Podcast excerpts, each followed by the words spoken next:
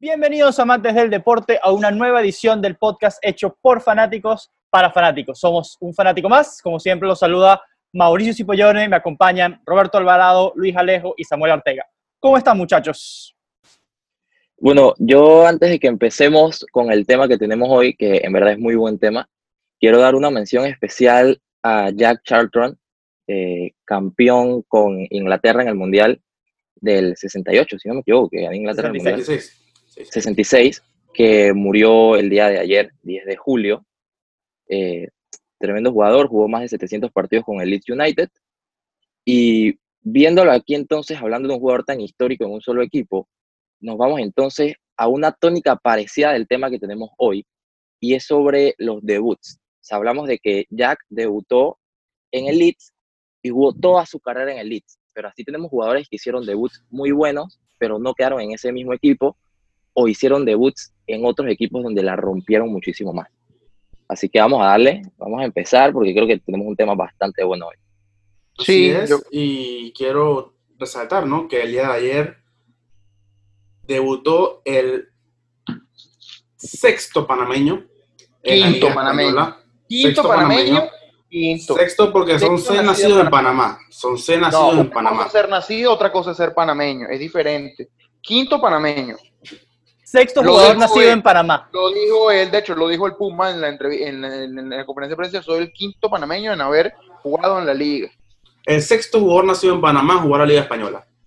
y, y, fue en un debut nada más y nada menos que contra el Real Madrid, que fue el de José Luis Rodríguez, el Puma, un jugador que lo vimos en el Mundial de Rusia, que metió un gol o provocó un autogol, no sabemos todavía si era de él o no, pero se le dio un futuro brillante lo fichó a la vez y él pudo debutar en primera división. Así Clase de caja que le metió a Casemiro, señor. Así que eso fue más o menos lo que inspiró este episodio. Y bueno, quiero también dar enhorabuena a Uma Rodríguez por este logro. Clase de caja que le metió Casemiro ayer, señores. bueno, está bueno, está bueno. De hecho, ahí, Mau, este, yo quiero comenzar con, con, con debuts que comenzaron muy, muy mal pero terminaron en carreras extraordinarias, ¿no? Eh, yo pongo el caso sobre la mesa del debut del que para mí ha sido el mejor, no voy a decir jugador, pero sin duda ha sido el mejor lanzador en la historia del, universo mundial, mundialístico, como lo es Mariano Rivera, eh, el cual, de hecho, debutó en las grandes ligas en 1995, como decía Alejo antes del episodio, él debutó siendo abridor, pero debutó muy mal.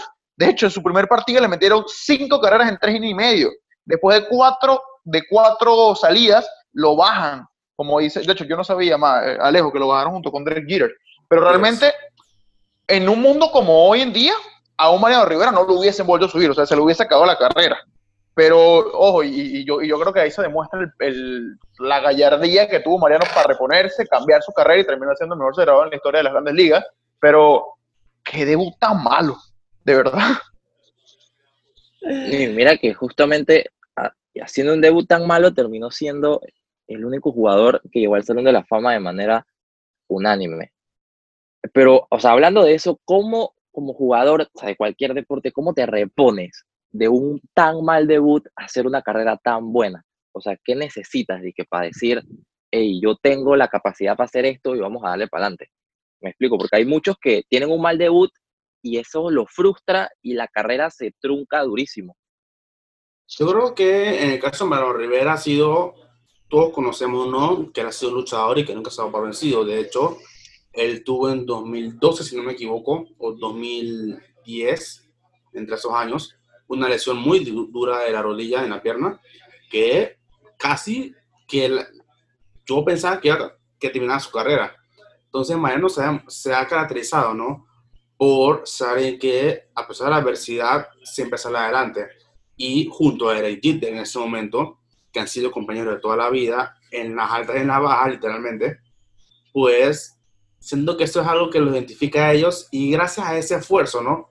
Es que lograron hacer, para mí, la mejor generación en la historia del béisbol, que es la del Core Four. Mm, Tal cual, ¿no? Ese equipo de los Yankees fue legendario. Sí, de los Cuatro títulos en tres- de toda la cuatro, cuatro series mundiales en cinco años. Tal cual, y ese, ese, esa, esa alineación de Jeter, Posada y Mariano le dio mucho, mucho Bernie éxito a- Williams. Bernie Williams también Andy tenía. Perir en el pitcher, o sea, una. No sé si el una que- historia, pero- pero sin duda alguna fueron las grandes. A mí hay un debut que siempre me, me llama la atención, que es el de Messi, no con el Barcelona, sino con Argentina, que debuta en el año 2005 en un partido contra Hungría y lo expulsan. No tocó el balón ni tres segundos y lo estaban expulsando. Pero ahora, a los 47 segundos de haber ingresado, expulsaron a Messi en ese partido contra Hungría. No, eso no sabía. No Fue muy sabía. curioso, lo acabo de, de buscar. Y ahora les pregunto, ¿Messi en Argentina ha tenido una carrera exitosa como para decir que debutó mal, pero terminó jugando bien? ¿O Messi en Argentina todavía sigue siendo sin nada que destacar? Yo no creo que sin nada que destacar, Sí, yo no creo que pero- sin nada que destacar, pero sin duda Pero- ha quedado de ver. Ha Claro. quedado de ver. ¿Te parece que ha quedado de ver? Sin duda que sí, porque que dime tú qué título ha ganado eh, Argentina. Cuando, cuando equipos de menor calibre, como lo digo con todo respeto, Chile es un equipo de menor calibre que Argentina, le ganó dos finales. Pero vamos a ver una Yo cosa. creo, yo creo que, que el fútbol, o sea, él no puede hacer todo solo, me explico, es un deporte de equipo. Una selección es un deporte de equipo, no puedes decir solamente que Messi no ganó nada con Argentina porque los demás tampoco ganaron nada con Argentina.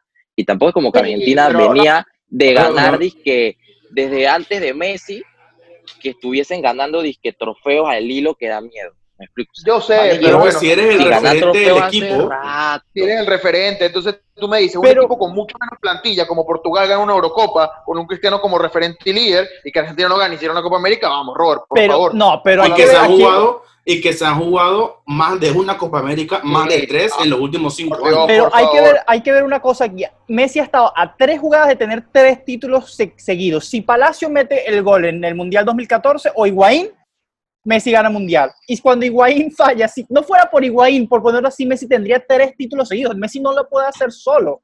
Más bien, Argentina le Ah, debe mucho a Messi por lo que ha No, hecho. a tu pregunta, Messi está a deber y ha sido para mí, no, no llega al punto de excepción, pero ha sido el punto que si hoy en día las cuentas le dan en negativo a Messi con Argentina, sin duda alguna. No, no me parece. Para mí Messi es... Ahora, yo creo que para la respuesta de Robert, yo creo que lo importante es cuando tú debutas, que para mí Messi, no sé si lo ha hecho con Argentina, pero para mí Mariano lo hizo en su momento, es entender realmente qué es, qué es lo que tú tienes que hacer para ganarlo.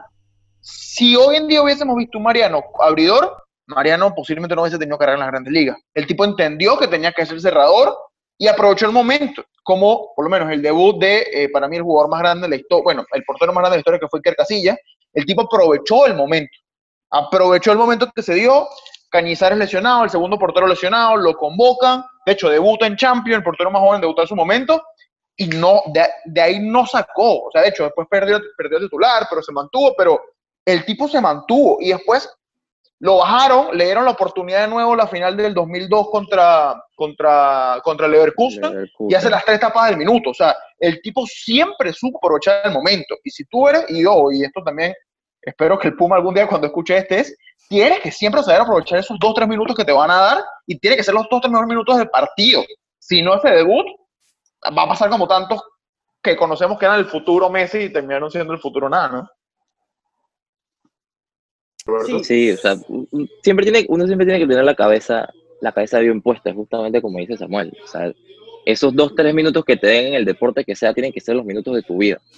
Porque ahí tú estás demostrando si de verdad tienes el calibre o no para jugar en un equipo de alto nivel en el deporte que sea. O sea, así que ah, siempre uno tiene que tener las metas claras, la cabeza clara para que un mal debut no signifique tener una mala carrera, como que un buen debut tampoco signifique tener una buena carrera, porque tú puedes debutar metiendo tres goles y de la nada simplemente desapareces y tu carrera trunca también. Yo quiero traer, yo quiero traer a colección el- un fichaje reciente del Madrid, que es como el Thibaut Courtois, que yo personalmente lo critiqué a mano poder la Ahí primera temporada, la primera temporada y media. O sea, no había forma que no lo criticara, porque evidentemente su rating de goles era alto. Y Sí. eran goles que se leían entre las manos, entre las piernas, o sea, y ahora tú lo ves que está a casi, casi a nada de ser el Zamora, el Madrid. No, de hecho, liga. ya matemáticamente lo es. Eh, pero, pero aún, o sea, aún no acaba la liga. Aún le puede meter 10 goles en los próximos dos partidos y se va todo. Sí. Esto, entonces, y creo que nada más recibió 18 goles de temporada en la liga. Y ha sido muy sólido. Entonces, a mí, Thibaut Courtois en Madrid me ha sorprendido de manera excepcional. Ahora, yo les tengo una pregunta a ustedes, sobre a, a los tres, pero sobre todo a Robert y a Luis, que son panameños. ¿Qué, qué o sea, cómo podemos hacer o, o, o, o qué debería pasar para que un debut se transforme en éxito? Porque desde mi perspectiva, y quizás esto pueda sonar un poco controversial, me parece que a mí que yo, yo, yo disfruté esos tres partidos, el debut de Panamá en un mundial no ha traído absolutamente nada bueno para este país aparte de esos tres partidos, ¿no? No ha pasado nada después. O sea, ¿qué debería pasar para que un buen debut, en el caso de una selección o de un equipo, resulte en éxitos consistentes y sostenibles a lo largo de los años? Porque a mí me hubiese gustado ver a Panamá en el 2018, en el 2022, en el 2026 y empezar a verlo en la pelea. Cuando sabemos que posiblemente no vayamos al 2022 y tengamos que entonces que empezar en el 2026, ¿no? O sea, ¿qué haríamos diferente para que yo no sea así? siempre he dicho, yo siempre he dicho que el gran error de Panamá después de Rusia fue confiarse. Confiarse de que por haber ido a Rusia automáticamente estamos en Qatar y en 26 y en el 32 y etcétera. Tú escuchas gente diciendo es obligación ir a Qatar y no, no es obligación ir a Qatar. Obligación es hacer una base para que en 2026 puedas tener algo estable a futuro. ¿Me explico? Entonces, esa mentalidad que tuve panameño de que, ay, fuimos a Rusia, vamos a todos los mundiales ahora, es lo que nos ha afectado mucho. Todo está bien, Sí, decían, sí. todo está bien en nuestro fútbol. Fuimos al mundial, todo está perfecto. Y descuidaron las cosas que tenían que ver. Sí, exact- apenas llegamos al Mundial, había mucha gente que ya decía y que no, ya somos top 3 de la CONCACAF. Y bájale 500 a la emoción. O sea, hay que ver las Nos cosas con ponían por encima de. Honduras ya. Han por Sí, exacto. No, ey, a, a gente hasta que se igualaba con Costa Rica y todo. Dije, no, que estamos ahí con Costa Rica, sí, le podemos sacar la- los partidos.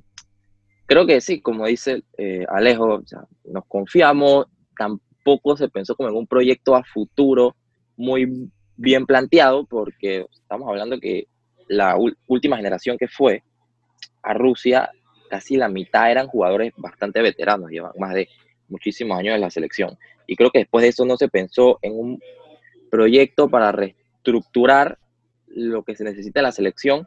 Aparte de eso, entonces sacas al técnico que en teoría estaba haciendo esa reconstrucción, que conocía a esos jugadores, traes a otro técnico que no conoce para nada el fútbol nacional y miran ahora dónde estamos. Un debut agridulce, se puede decir así. Se debutó, eh, lindo en el Mundial, todo muy lindo, no dimos una buena presentación eh, futbolísticamente hablando, la gente puede hablar, no, que los panameños muy contentos en Rusia y todo eso, pero futbolísticamente hablando no dimos una buena carta de presentación, porque la gente igual va a decir, qué felices son los panameños, pero qué mal fútbol tienen. Y es que, ¿sabes Y- que ¿Sabes que da mucha lástima, Roberto? Ahora que se menciona eso. La gran mayoría que fue a Rusia no, es una, no son fanáticos que siguen a, a la, a la liga o al fútbol nacional al 100%. Ah, Y eso Yo es te apuesto que yo te, yo te puedo agarrar a la gente que fue a Rusia, les pregunto, allá en Rusia, jugadores del EPF o equipo del EPF incluso, y no me sabe nombrar más de 10, por ejemplo, y, y te nombran los lo que están en selección. Entonces, el fanático que de verdad está metido al 100% en lo que es la liga, el desarrollo lo demás, no fue a Rusia, no puede, no, la gran mayoría no fue a Rusia, un par que sí. Pero entonces, eso de que fuimos la mejor afición, que estábamos allá, que éramos aleres y demás, sí, muy bonito, todo, bonito y todo, pero yo era preferido que los que estuvieran allá estuvieran más atentos a lo que pasa en nuestro fútbol. Exacto, pues, o sea, mu- mu- muchos fueron como, no a vacacionar, pero a ver la experiencia del Mundial, que, o sea, está bien visto, tampoco vamos a Dilo la como es, a fueron ¿no? a taquillar, fueron a taquillar, a taquillar, dilo Pero- como es, Pero, taquillar. pero tampoco, pero tampoco, tampoco a tiene nada de a malo. ellos No, no tiene nada de o sea- malo, claro. Tú y yo vamos a Rusia y tomamos mil fotos en los estadios. Los subo a o sea- a Instagram. Pero por lo menos, yo, comprendo, por lo menos sí, cuando claro, regrese a Panamá, a estar- cuando regresemos a Panamá, estaremos atentos de que, hey, ya, ya se fue el mundial. ¿Dónde está la plata? La liga, mejórala, hey, los jugadores, etcétera.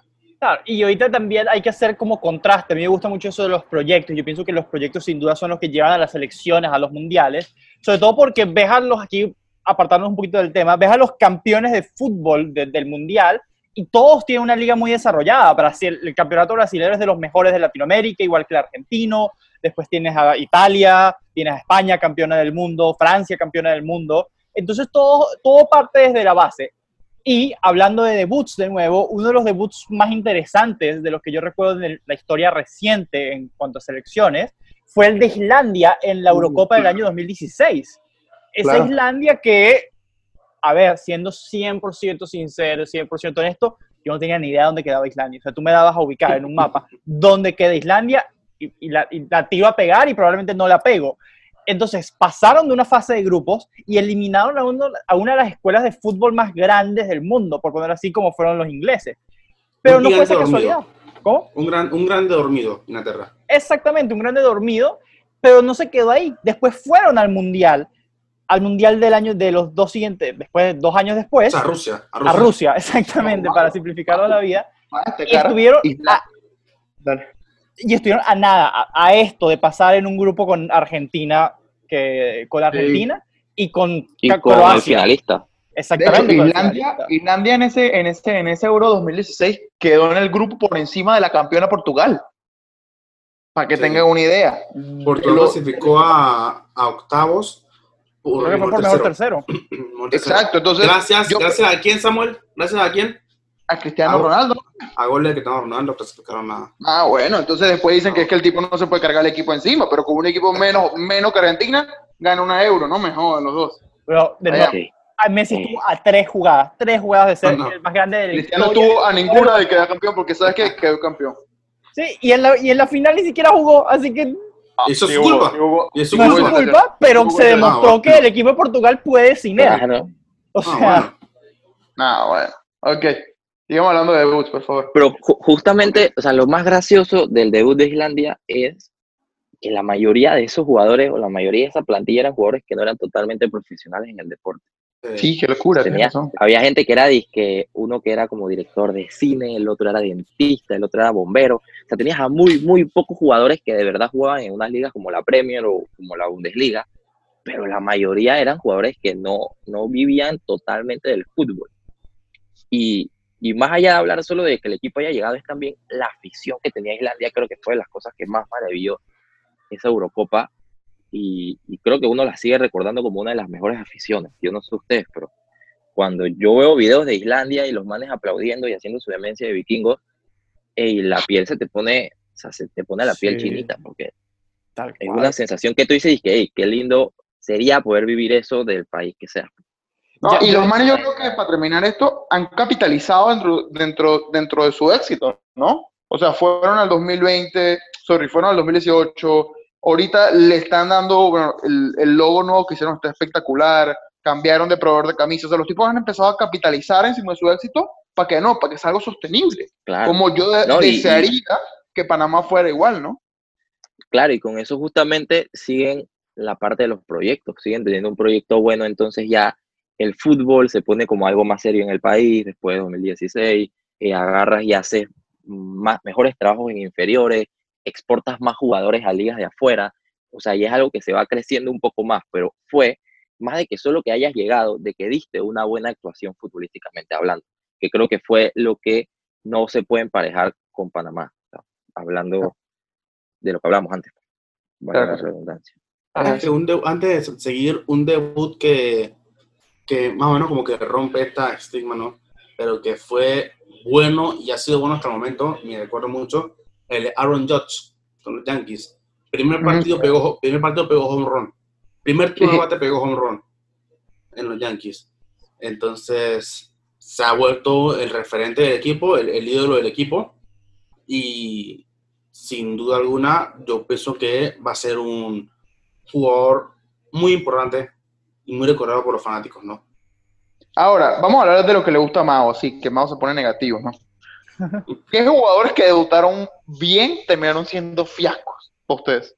Yo inicio de una vez con el mismo, en la misma línea de Aaron Judge.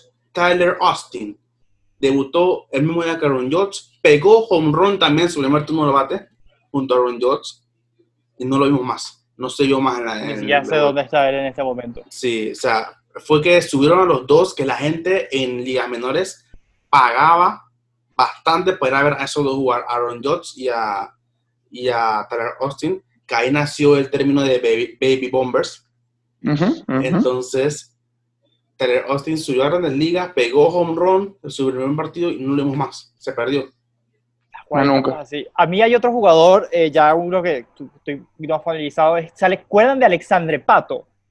Claro. Alexandre Pato, me acuerdo cuando llegó al Milan, llegó a Italia, era la super promesa, el mejor jugador del mundo. Yo me acuerdo que en FIFA 13 tú podías llegar a Pato a tener a 99 overall solo, o sea, jugando él solo. Así esa proyección tenía el jugador.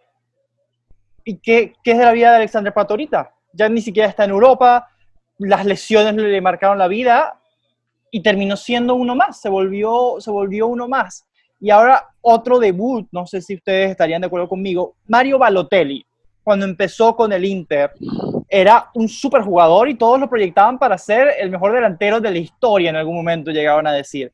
no, tuvo una mala carrera, pero ustedes dirían que es decepcionante. Yo no coincido contigo. No tuvo una mala carrera, pero yo creo que sí es muy decepcionante. Estamos hablando de un jugador que tiene, sí. Balotelli tiene que como 28 años. 29. años. Cuidado, lo acaba de cumplir, una cosa así. Sí. Pero él pintaba justo como dice Mau, no sé si como para ser el mejor delantero de la era, pero creo que sí pintaba para ser como el mejor delantero italiano de esos últimos pero es que Siempre, siempre, porque es lo que, lo que se veía.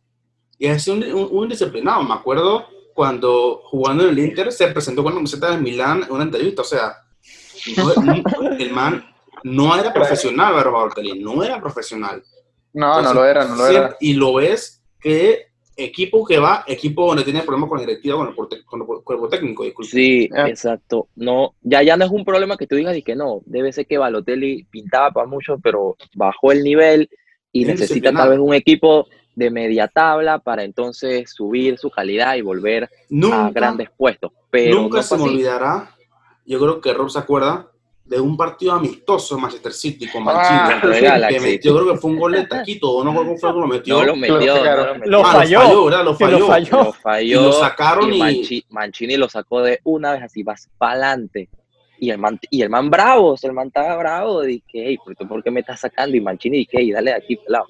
Es que cómo tú haces eso, me explico. Y, y, él estuvo muy poco tiempo en el City y en enero se fue al Milan que en el Milan pintaba como para poder volver a retomar ese punto de su carrera. Inició bien. fue, fue más lo mismo. Y justamente por eso lo fichó el Liverpool, que había quedado, el Liverpool que había quedado de segundo. Cuando vuelven a Champions. Ficha el Liverpool cuando vuelven a Champions y lo hace pésimo y sigue trotando por el mundo. Y en verdad después del Liverpool no recuerdo hacia dónde se fue. Se volvió al Milan por un tiempo Luego a Francia. Se la debo. Francia, exactamente. Y ah, después creo que cayó en el Brescia. Sí. Ah, bueno, en el Niza lo hizo bien. En el Niza y en el Marsella también estuvo. Ah, estuvo en el Marsella, eso no me acordaba. Y bueno, ahora está en el Brescia, que también lo echaron, o sea, lo, quieren echar de ahí porque... Otro jugador, otro jugador que me acuerdo que su debut era brillante, pero este sí tuvo mala suerte con la lesión, fue el de José Rodríguez en el Madrid. Este ya es en que era el nuevo Raúl, rompió el récord de Raúl, en goles en la primera temporada. Era un chico maravilla. Lastimosamente tuvo lesión de ligamentos cruzados en la temporada debut de él y de momento no fue lo mismo. De hecho, se, se llegó a cantar. Tuvo su grupo de música de reggaetón, que era Big Flow. ¿En serio? Sí. Él todavía canta, él todavía canta. y le pasaron una serie de cosas que no, no, son fortuitas, la lesión de ligamentos cruzados, creo que se, me acuerdo que se le quemó la casa una vez también en el Madrid. O sea, es tener mala suerte en la vida. Tantas cosas que le pasaron que en verdad ese al final, creo que está en Stock City, creo, no me acuerdo en el que está ese ahora mismo. No, él está en el, en el Sporting de...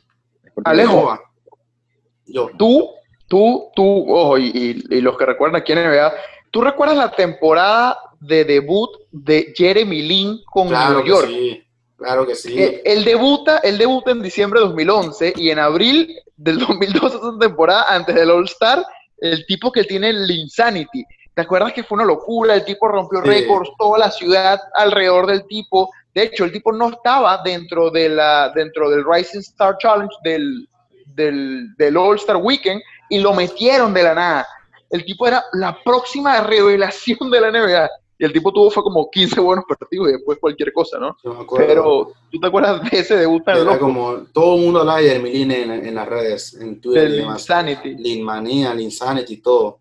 Y, No me y acuerdo, me había, acuerdo. y había uno, yo, bueno, de NBA no soy el, el más conocedor, pero había uno que mencionaste tú, Rob, antes de que empezáramos a grabar, que era Boyan. Me acuerdo Boyan, yo cuando tuvo una carrera regular en el Barcelona y cuando fue al Milan yo fui feliz. Yo pensé, como lo pintaban el nuevo Messi y tal, y ahorita, ¿dónde está Boyan? ¿Qué es de la ¿Te vida de ese imaginas, man? cuando, ¿Te imaginas cuando fue la Roma cómo está- cuando fue la Roma cómo estaba yo? A la Roma, ¿verdad? Que él Sí. pasó por la Roma, ni me él- no, es que tú le ves el currículum y el man ha jugado en tremendos equipos. Y, y en el Barça no es como que lo hizo mal sus primeros años, él debutó bien, hizo bastantes goles, con Guardiola jugaba bastante, pero fue muy parecido a Jesse, las lesiones. Las lesiones lo jodieron muchísimo y fue trotando, o sea, se fue al Ajax, se fue al Milan, se fue a la Roma, después se fue al Stoke, donde retomó un poquito más el nivel y se volvió a lesionar y ya esa fue cuando tú dices, ya, esta va a ser la última lesión en la que después de esto ya no te vas a poder recuperar. Y justamente después de eso no se pudo recuperar. Se fue que sí al Alavés, jugó en el Mainz, en la Bundesliga, y ahora quedó jugando Ah, en, MLS. está en la MLS, en el Impact Montreal, Y- en Henry. Samuel, te quiero preguntar algo, tú que eres el que se llama esta liga, ¿no? Esto no es un debut que ya pasó, un- o sea, el tipo ya debutó además, en sus inicios. ¿Tú qué opinas Claro. de lo que va a ser el futuro de Lamar Jackson en la NFL? Mira, yo creo, yo creo que el futuro de Lamar Jackson me recuerda full eh, al, al eh, de Zion. O sea, yo creo que son tipos que van a cambiar la liga, ¿no? Yo creo que, bueno, la diferencia con la, co- con la que hago de Zion es que Zion se esperaba, ¿no? Quizás Lamar no, pero yo creo que Lamar va a cambiar la liga. Y eh, yo espero que no se convierta en el próximo Cam Newton, por más que, bueno, eh, chu- chulazo con mi equipo, pero yo creo que lo que Lamar Jackson va a traer es espectacular porque, a diferencia de otros running quarterbacks, Lamar tiene un brazo espectacular. Lo que pasa es que es súper es súper underrated el brazo del tipo. De hecho, tú lo veías lanzando cuando jugaba en Louisville y era tremendo brazo. Eh, yo creo que de verdad Lamar Jackson se va a convertir y va a ser la próxima pelea que tenía Brady y Manning, va a ser Lamar eh, Pat Mahomes. Yo estoy seguro de eso, no me queda la menor duda. Yo quiero hacer un comentario. Yo creo que lo que más va a traer la mar es la marea. Es un chiste. Eh, Nada más quería hacer el chiste. Gracias, Alejo. O sea, ustedes, ustedes normalmente se aguantan esto una vez cada 10 capítulos. Nosotros nos lo aguantamos todos los días. Eh, Va. Va. Y, cada, vez, y- cada vez que tengan, un amigo con indicios como Mauricio, eh, bloqueenlo. Consejo ¿Sabes? saludable, o sea, siempre protejan su salud mental. ¿Sabes quién es otro Samuel que ha tenido, que ha tenido, que tuvo expectativas muy altas y no cumplió en el equipo en la NBA, Lonzo Ball? Yo, pero es que yo, yo creo que lo de Lonzo Ball no está perdido todavía, ¿sabes? O sea, yo creo que Lonzo Ball no se convirtió por lo menos en lo que fue Markel Fultz. No sé si te acuerdas, Markel Fultz, Sí. número uno del draft del 2017. De hecho, el tipo no fue que tuvo el mejor comienzo, pero se volvió el jugador más joven en la historia de la NBA en hacer un triple doble. El tipo fue un fiasco, ¿sabes? Pero un fiasco real. Tú ves ahorita un día a un Lonzo, bueno, bien, que mal está en la pelea por el, por el top asistidor de la liga. Yo creo que el hype que el papá y, y- y Sí, sí, sin todo este ruido que hacía sonaba más de lo que realmente jugaba, pero yo creo que Alonso no ha sido tan mal hecho. Yo, yo me atrevo a decir que Alonso tenía una mejor carrera hasta que el propio Kuzma. Creería Wow. yo. Creería yo. Bueno, wow. bueno, ya nos falta poco tiempo, así que voy a hacer una dinámica rápida. Hoy se espérate, cumplen- antes, antes, Oh. espérate, espérate. Antes de hacer esa dinámica, aquí hay un, un- Es un debut que fue, o sea, fue su debut y por eso mismo fue su despedida. No sé si alguna vez han escuchado la historia de, de Ali Dia. No, no, no, No, suena, ni idea. no. Nunca han escuchado la historia de, la, de Ali Dia. Voy a, voy a contarla rápido, en, verdad es una historia bastante graciosa y que a mí me gusta buco, ya que estamos justamente hablando de debuts, eh, voy a tratar de hacerla breve y concisa. A Lidia había un man, o sea, el que era técnico del Southampton en ese tiempo, eso fue como en el 98. Lo llamaron y lo llamó supuestamente George Weah. y le dijo, que yo tengo aquí a mi primo, que el man es tremendo jugador, te lo voy a mandar para que te haga las pruebas. Y el man fue, hizo sus pruebas, dije ahí, y a nadie le convenció, dije, este man está tosco, este man no juega nada. Pero justamente en un partido que tenía que jugar el Southampton se le lesionaron todos y cada uno de sus delanteros. y el man jugó. Jugó, debutó en la Premier League con 31 años.